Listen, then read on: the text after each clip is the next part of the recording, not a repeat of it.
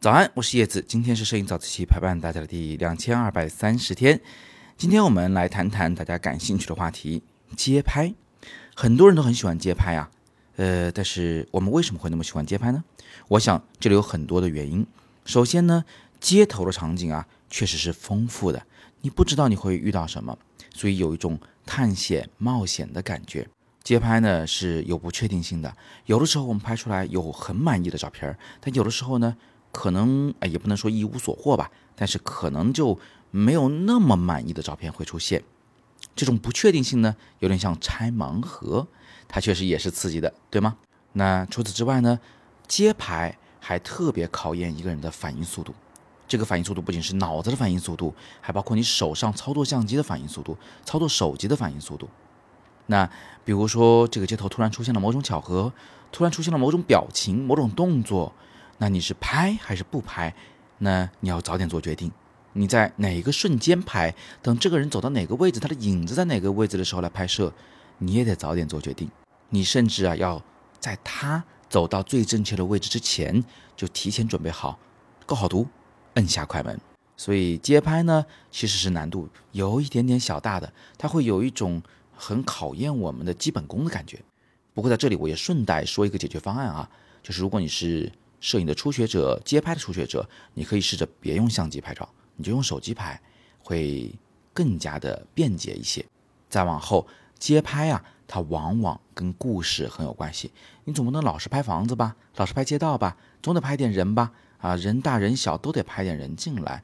这个时候有可能就要考验到你和周围人物的打交道的能力。你要拍他，你要判断判断他愿不愿意被你拍，你或许要跟他打招呼。寒暄几句，然后再礼貌的问一句：“我可以拍你吗？”啊，觉得你的这个小店特别好看，等等之类的。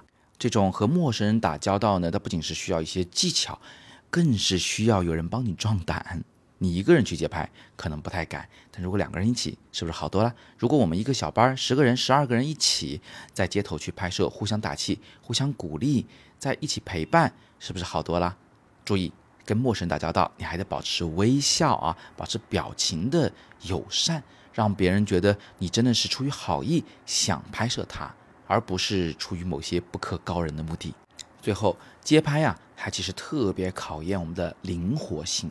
有的时候我们构想的城市是这样的，但拍起来发现完全不是那么回事。你比如说，这个月的二十三、二十四，我不是分别要带大家去拍重庆和成都吗？有两个这个线下的游学营，对吧？我不知道你对重庆、成都是什么样的印象，或者你就是本地人，那也有可能。但是你跟我一起拍摄的时候，一定会发现，哦，原来跟预想的不一样。那怎么办？千万不要轻言放弃。你可以充分的运用你的创意，灵活的处理你眼前见到的场景。如果风光拍不成，就拍人物；如果人物拍不成，你就拍小花小草。如果你印象中的街道和你现在看到的完全不一样了，那不妨就去拍摄它现在的样子。比如说，我以前很喜欢拍摄的重庆十八梯，现在早就已经拆没了，改造完了。那么现在它是什么样子呢？它充满了商业的气息，它还会有那些老居民生活的痕迹吗？我们可以去找找看，哪怕你拍不到你印象中的老居民的生活痕迹了。那你依然可以拍现在的商业气息，这也是一种对过去的缅怀呀，因为他们消失不见了。我会教你一些方法，怎么样用元素啊，用代表意义的物体、符号或者是光线构图去表达你想表达的主题。最后总结一句，我其实啊特别主张摄影的爱好者们上街去拍照，走上街头。然后面对这种灵活，面对这种混乱，面对这种丰富，去寻找你想拍的东西，这是一个很好的摄影的练习的方法，可以让你呢快速的去接触这个世界，去找到可以帮助你表达自我的那一些画面。但是光是这么说，嗯，还是有点抽象，对吧？所以同学们非常欢迎大家来参加我的线下的训练营，目前已经确定的呢是在。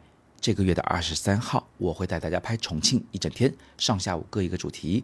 然后二十四号拍的是成都，上下午各一个主题。你有兴趣可以跟我走两个城市，或者你只报名其中一个城市也是非常欢迎的。另外，就在本周六，我们燕飞老师还会带领大家去拍北京的颐和园。感兴趣的同学一样欢迎来了解。那么你今天在语音下方应该已经看到两张海报了，一张是燕飞老师的颐和园，一张呢是我的重庆成都的游学营。非常欢迎大家扫海报里的二维码进来了解详情，或者你点击今天的微信公众号“摄影早自习”的第二条、第三条图文链接来了解相应的行程。都是小班授课，名额非常有限，所以预报重塑。今天是摄影早自习陪伴大家的第两千二百三十天，我是叶子，每天早上六点半，微信公众号“摄影早自习”以及喜马拉雅的“摄影早自习”栏目，不见不散。